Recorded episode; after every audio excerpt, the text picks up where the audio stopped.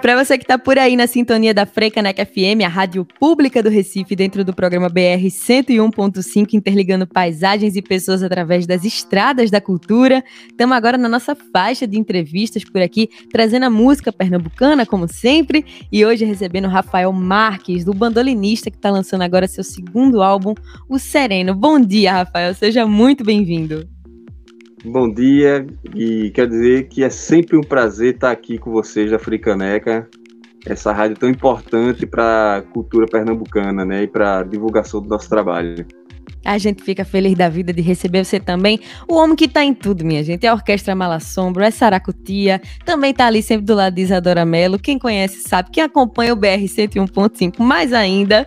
E aí, sereno, né? Que tá vindo agora. Eu falei de Isadora, vou chegar logo nisso, porque quem ouve o BR 101.5 e ouviu a entrevista com Isadora Mello, já sabe por que, que o nome do disco é Sereno, mas eu quero que Rafael conte. E aí, Rafael, por que Sereno? a gente, no início da pandemia, no início da pandemia não, antes da pandemia a gente descobriu que ia ser pai, né? Pai e mãe. Estávamos grávidos e um pedaço da pandemia, né? A gente a, a, gestão de Sereno foi, foi, aliás, o início da pandemia foi a gestão de, de Sereno.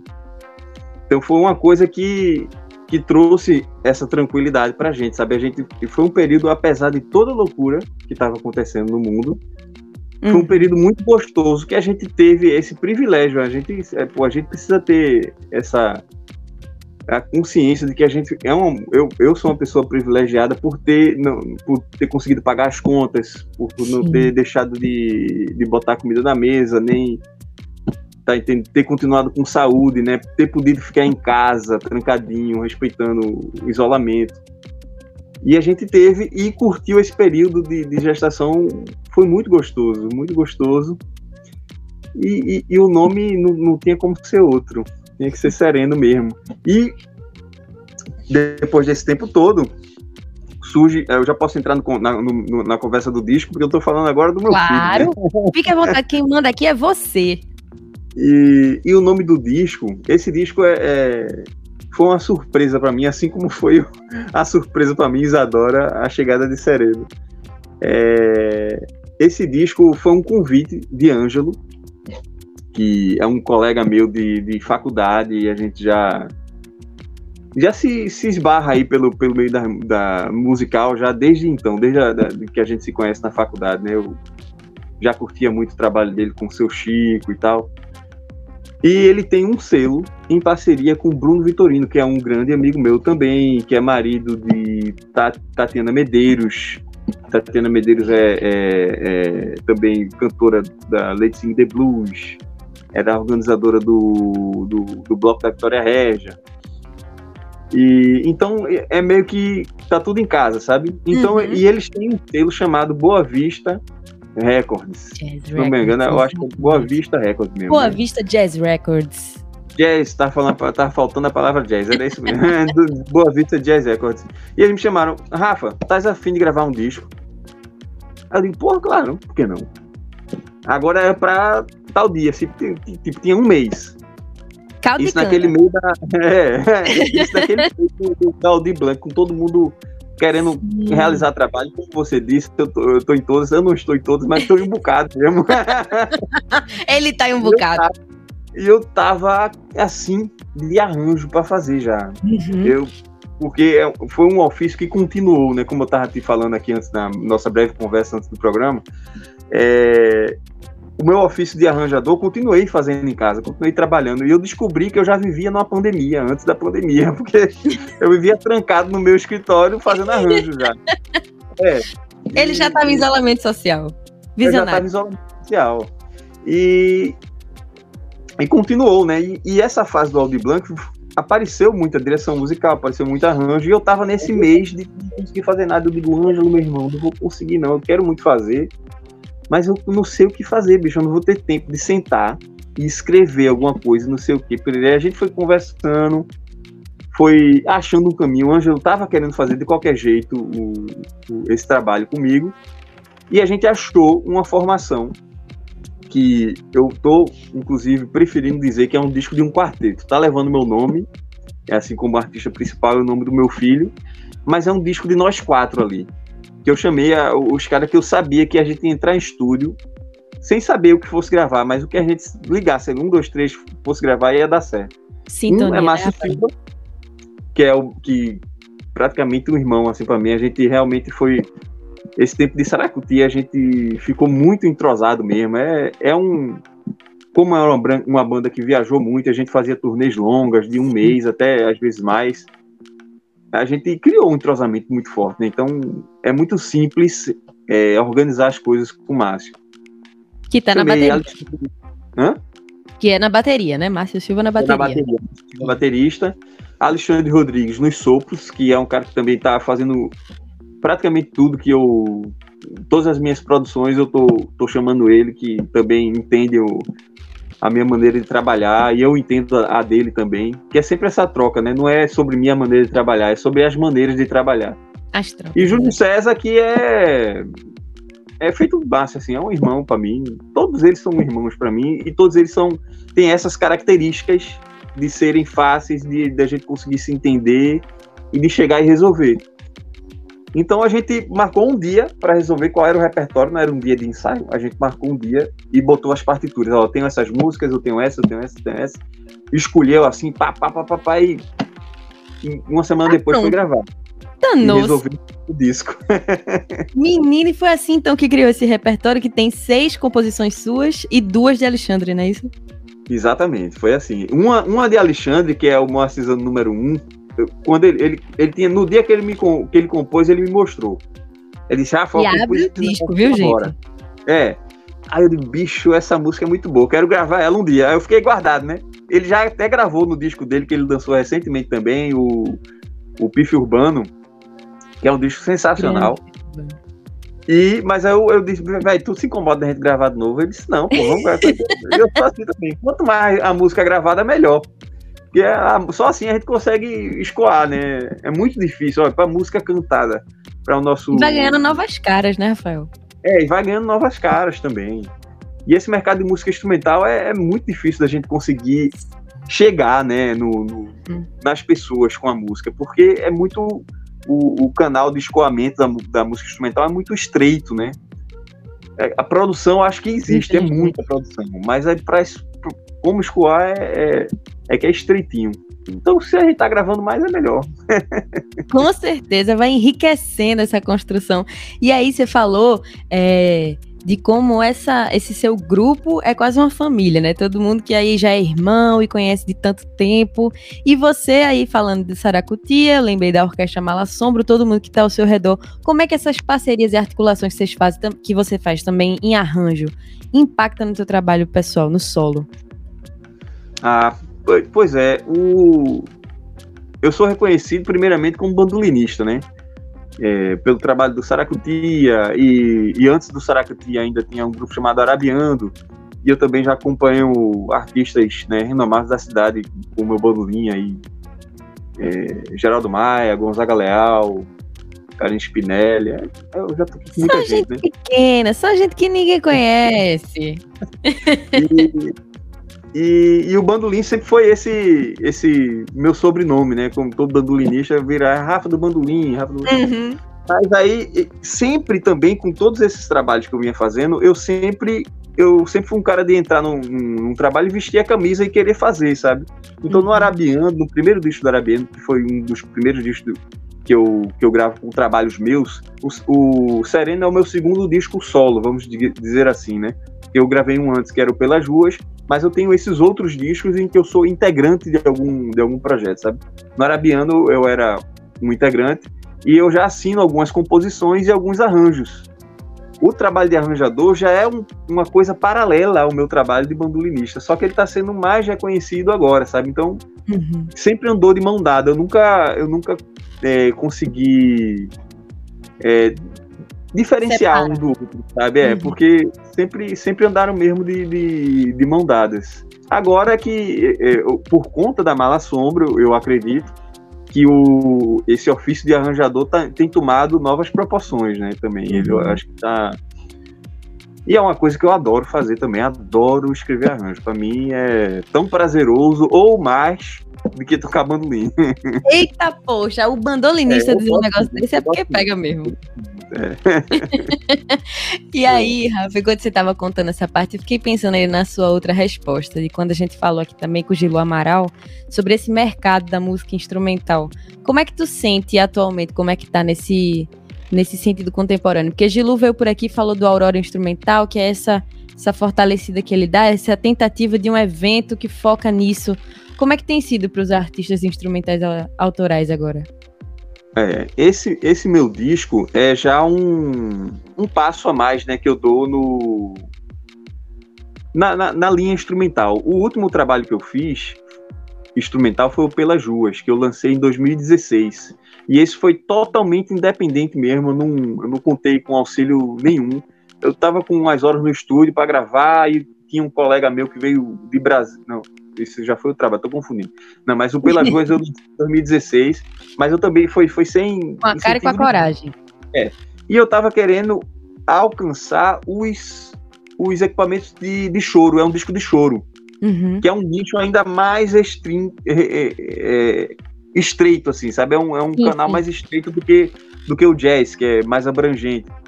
Mas existe um circuito de choro no mundo todo, inclusive. Mas eu, eu pô, vou ver, vou gravar um disco e vou ver se qual é, se a gente consegue, se eu consigo gerir, né, independente mesmo, assim, ver qual é a resposta do público real, assim, financeiramente, se, se é possível realizar. E aí eu fiz show em Brasília, Minas Gerais, São Paulo. Agora eu indo sozinho e montando o time lá, por, por conta de já conhecer também gente em todo canto. Eu montava o time no lugar, fazia um show, mas é muito difícil. É muito difícil. Uhum. É, primeiro porque você, para você conseguir encher um lugar, ou o lugar já tem um público certo, sabe, que pagante ali que vai chegar e vai, vai comprar ingresso independente da programação, ou você tem uma grana para casar de assessoria, né, de imprensa. Uhum. Então teve lugares que não deu ninguém e teve lugares que deu legal. Por exemplo, a Casa do Choro lá no Rio de Janeiro, lá no Rio de Janeiro a gente a gente fez. Não me lembro nem se a gente fez dois dias. Eu acho que a gente fez dois dias. Foi, a gente fez dois dias. E lotado. De programação. É. E foi bem legal o público, assim. Eu não sei se estavam os dois dias lotados, mas foi muito legal a, a, a, o público. E assim eu descobri que, pô, tem algumas coisas que dá para fazer, tem outras que não. Né? O, o, o de fato, o fundo de cultura para música instrumental é um recurso que a gente tem que se apropriar mesmo, assim, tem que utilizar, porque não, não, não tem como você alcançar esse, esse público se não for por ele, né? Sim. O produto já tem, o produto tá, pô, a gente às vezes até tem tá bem feito, agora para a gente poder escoar esse produto, a gente precisa de, uhum. de desse auxílio de verdade. então, falando de mercado de música instrumental, hoje eu acho que é muito isso, né? Eu acho que é muito isso. Pensando, hoje é muito difícil. Né? Onde é que a gente tá tocando? Que não tá tocando, né? A gente tem esse festival de, de, de, de Gilu, é, mas assim, o Sistema Sesc tá fazendo umas lives, né? Hum. Cada um no seu lugar também. Tem, tem alguns lugares, mas eu acho que precisa ainda de um incentivo para a gente poder custear uma turnê, ou poder custear um, uma prensagem nova do disco, prensagem de LP é um meio, é um meio mais difícil, é um meio que é muito legal, adoro, adoro fazer isso, né? O Saracutia, Mas é bem desafiador. O Saracutia foi muito legal. A época que a gente viveu, eu tenho a impressão, eu digo no Saracutia, que aqui em Recife existia um movimento de fato de jazz é, e de música instrumental. Eu, eu, eu, tenho a impressão de que eu tocava quase todo mês aqui em Recife, que já é muita coisa para música instrumental, sabe? Saracutia. Sem contar nas inúmeras turnês que a gente fez. Mas com esse disco eu tô achando tô com a, a, todas as, as, expectativas boas, assim, porque eu gostei muito do resultado final dele. Ficou uma coisa linda. E aí vem pra gente que é público, você que tá aí ouvindo a Frecaneca FM, assim como eu que é público, a importância da gente dar valor e consumir bastante esse tipo de música para mostrar a gente como público, pro poder público, dar uma olhada nesses artistas, para as marcas também patrocinarem. Então vai lá, nas suas plataformas de streaming, procura por Rafael Marques, dá aquela ouvida, procura lá o Boa Vista Jazz Records, também segue, vê o que o pessoal colocou no mundo, como passou por aqui também Henrique Albino com música troncha. Então vamos dar aquela valorizada. Também, claro, o arroba de Rafael, né? O RM Bandolim tá sempre por lá, vê o que ele tá fazendo com todo mundo, como eu falei. Rafael tá em tudo, em todas. Vai lá acompanhar ele também, que é muita coisa que tá acontecendo. E se você chegou agora, estamos batendo papo com o Rafael Marques sobre o seu novo disco, seu segundo disco solo, Sereno. E aí tu tava aí contando para mim esse negócio de é, juntar o repertório, sentar com o pessoal e gravar tudo de uma vez, mas as influências que vocês trazem dentro desse disco são bem diversas, né, Rafael? Tava aqui acompanhando no release enquanto eu ouvia, inclusive cinema, gente. É música nordestina com música andina e trilha de cinema, é isso? É, com certeza, com certeza. Vê que a última faixa, a última faixa que é. Não, não é a última faixa, não, peraí. A última Uma das faixas. A última é Serena, a penúltima acho que é Cumbia das Arábias, né? Eu não sei se é. Isso, é a sétima. Cumbia das Arábias, Cumbia, eu sou fã de Sofia Coppola e ela tem um filme chamado Flores Despedaçadas, ou é Flores Partidas. E, e a trilha sonora do filme é jazz etíope. Eu acho esse filme, trilha sonora é incrível, eu acho essa trilha sonora incrível. E depois que eu ouvi a sonoridade da gente, depois desse encontro que a gente fez, e que escolheu as músicas e tal, não sei o que, ah, vamos gravar essa, essa dá certo, essa não dá. Porque, eu, eu, inclusive, essa escolha das músicas foi o seguinte: a gente botava a partitura, as músicas que a gente conseguia tocar de primeira, a gente escolhia. Se a gente não tocasse isso, de primeira, gente. a gente descartava. Aí, assim, a gente escolheu, e, mas só que aí eu, eu saí do ensaio com, com, com esse tema da, da Comida das Arábias na cabeça. De, Pô, isso aqui, esse som vai casar Tem muito com a, com, com, a, com a música naquele estilo, daquela trilha sonora daquele filme. Então eu, eu levei a partitura de Comando nas Arábias no dia da gravação para ver se rolava. Deu aquela passadinha, né, gente? Ah, vamos gravar como quem não quer nada. É, a gente deu uma passada, rola, vamos, bota para gravar. Aí é bom. Quando Nossa, tem foi... instrumentista parceiro do lado é bom demais, né? É bom demais, é bom demais. Eu já escrevi sabendo quem é que ia tocar o quê. E assim, tem muita. É, Massinho é um baterista super eclético e ele, e ele também é um baterista muito. que escuta muito, né? Uhum. Então é, é ele tá sempre escutando a gente, mas ao mesmo tempo, quando necessário, ele tá sempre na frente da gente mesmo. Em Flora, por exemplo, até foi uma dica de que, que Ângelo e Bruno tá, estavam lá no estúdio também e eles, e eles atuaram como verdadeiros diretores musicais também, né? É, e foi uma dica deles, porra, não vamos marcar uma, uma valsa aqui não, no, no Sereno, a valsa já tá aí, vamos dar uma pirada nessa bateria. Então a bateria ela tá quebrando tudo numa que valsa. E o bateria tá e eu achei incrível isso, eu achei maravilhoso. então, foi, foi surgindo assim, né? Eu acho que é um disco muito espontâneo. E tem uma coisa que eu acho que é a, a mais mágica desse disco é que nenhum de nós tinha tocado junto. Porque eu tô gravando aqui, mas eu gravo sempre um por um.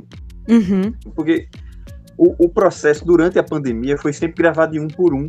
O estúdio aqui que eu gravo, que é o Muzak, está é, tá funcionando com sem funcionar praticamente é o zelador que fica lá do lado de fora e o técnico de som. Fica eu e ele uhum. aqui no, no na técnica e o, uma pessoa por vez vem gravar. Agora mesmo a gente está gravando um disco novo de Maurício Cavalcante com o Chico Bezerra. Eles juntaram as músicas aí eu estou fazendo a direção musical com as músicas é, vai ser legal. E quem está gravando a voz aqui hoje é um convidado super especial que é Marcelo Rangel. Eita, e... que massa! É, Marcelão. Ele, eles estão chamando uma galera dessa geração, sabe, pra cantar a música deles. Eu acho que vai tá ficando bem interessante. Tem um a trabalho gente tá no... aqui em primeira mão. Vê que delícia. Você que tá ouvindo, já fica atento. É, já fica atento, já fica atento. Ano passado, o Maurício lançou um disco de, de frevo de bloco, né? Algumas canções, chamado Coração no Meio, que eu produzi Isso. também. A gente gravou todo assim. E, e até nesse. também, né? É, cheio de participação massa. E nesse momento eu estava fazendo, inclusive, a direção de casa, porque a gente conhecia tão pouco né, do, do da, da Covid, a gente não sabia até que ponto a máscara realmente protege, então a gente. Sim. Eu estava fazendo, inclusive, a direção de casa. Mas aí, como a gente está bem de pianinho, sabe? Não tá aglomerando, tá usando máscara o tempo todo, aí a gente tá se permitindo eu vir para poder dirigir, porque fica muito mais prático também, né? E estamos gravando. E com relação ao, ao disco Sereno, o que foi uma felicidade é porque os, os meninos que estavam comigo lá também estavam desse mesmo jeito, só gravando sozinho, ou gravando de casa, não sei o quê. E isso foi um encontro da gente depois de tantos e tantos meses, né? Já fazia mais de ano de pandemia, que a gente pôde se juntar e tocar. Sabe? Matar e a gente essa saudade. tocou, tocou e foi, foi muita alegria. Eu levei uma garrafinha de vinho num dia, foram dois dias de gravação. No outro dia eu levei uma cervejinha e, nossa, foi. Agora, quando eu ia tomar, ia de longe. Ninguém ficou tirando máscara de bebê, não. É verdade. Tomando todos os cuidados possíveis, tem toda a razão, Rafa. E aí, o que você trouxe nessa sua fala que eu lembrei agora é. Teve essa participação praticamente na direção produção musical aí do Boa Vista Jazz Records. Você falou que os meninos estavam lá no momento da gravação. Você, como uma pessoa que arranja, como é que tem sido para você ter essa visão de fora também e também a- a- acoplar né, esses conhecimentos, essas ideias de outras pessoas? Então, é porque, pra mim, eu, eu escrevo arranjo, mas eu não escrevo aquele arranjo que eu considero que a música tá pronta a partir do que eu escrevi, não, sabe? Eu acho que Uhum. é um ponto de partida, na verdade. Eu acho que o papel é só um ponto de partida. Não, eu posso eu posso escrever o arranjo, mas nada do que está escrito precisa ser tocado, sabe? Eu não eu não tenho essa concepção, esse essa questão musical. A gente pode começar por ali. Eu acho que é um, um começo. Vamos começar por aqui. Mas a gente vai descobrindo outras coisas, sabe? Principalmente porque eu trabalho com. Quando a gente tem a possibilidade do arranjo ser ensaiado, né? Quando eu posso estar no lugar, eu posso, eu, vou estar tocando com, com a galera que domina aquele instrumento muito mais do que eu, que eu o, instrumento que eu estou escrevendo, né?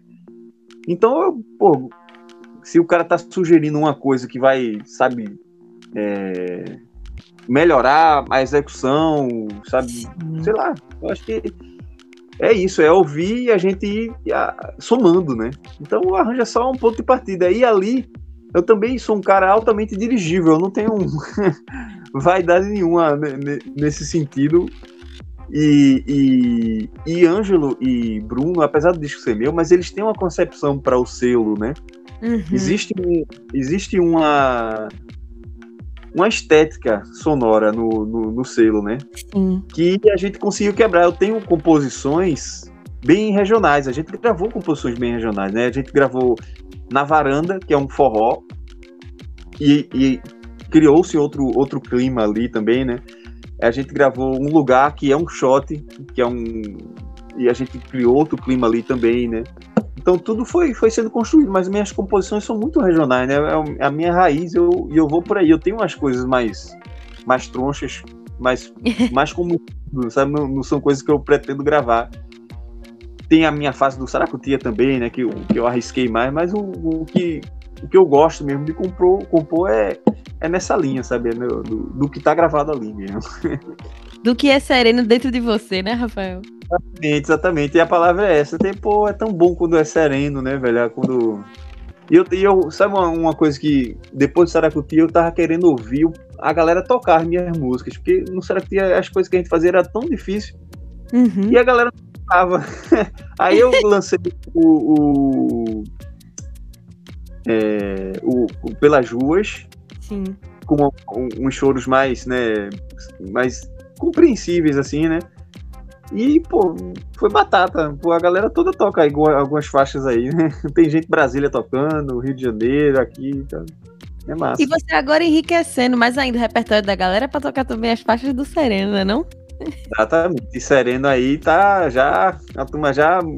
O, o, o- retorno já tem sido muito, muito legal. Da classe bandulinística também, a galera veio.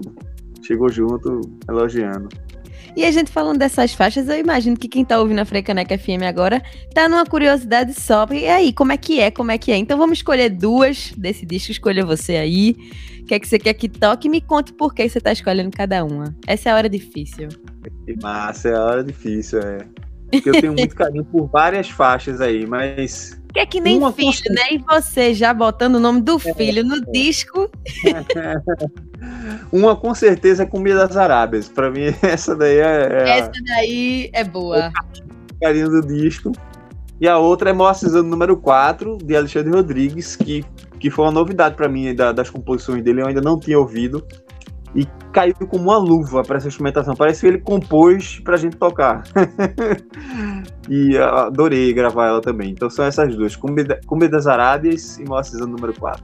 É assim que você que tá ouvindo a Frecaneca FM vai sentir o gostinho e depois vai lá nas plataformas de streaming ouvir o disco todinho de Rafael. Vai também lá no arroba rmbandoli também pra seguir Rafael e tudo que ele tá fazendo. E eu, eu só podia trazer esse finalzinho agora, algo que eu tava comentando com o Rafael que tem lá no release dele, que é esse finalzinho que eu acho que você também vai sentir um carinho no seu coração pelos seus ouvidos aqui, que nem eu tive quando eu li, ó. Ao produzir o disco acompanhado de velhos amigos, o bandolinista Rafael Marques faz do objeto artístico não só uma obra, mas também uma arquitetura de morar. Uma casa brasileira simples, airada e luminosa, sempre disposta a acolher o eterno peregrino dos sendeiros evanescentes da música, o ouvinte. Que felicidade conversar com um cara desse, rapaz, que tem essa, essa graciosidade, serenidade na hora que vai tocar nos seus ouvidos. Muito obrigada, Rafael. Eu que agradeço, Gabi. Para mim é muito importante estar tá tendo esses espaços para falar sobre minha música e, e conversar com quem escuta também. Pô, é muito, é muito importante ouçam o Rafael e vão lá bater um papo com ele. Ainda mais esse cara que tá lá só tocando, ele precisa mesmo de espaço para falar, porque ele já não fala na hora que ele tá tocando, rapaz. A gente tem que ouvir mesmo. Obrigada, Rafael. Então vamos nessa sequência agora. Cúmbia das Arábias e Moacizano, número 4, aqui na Frecaneca FM, a rádio pública do Recife.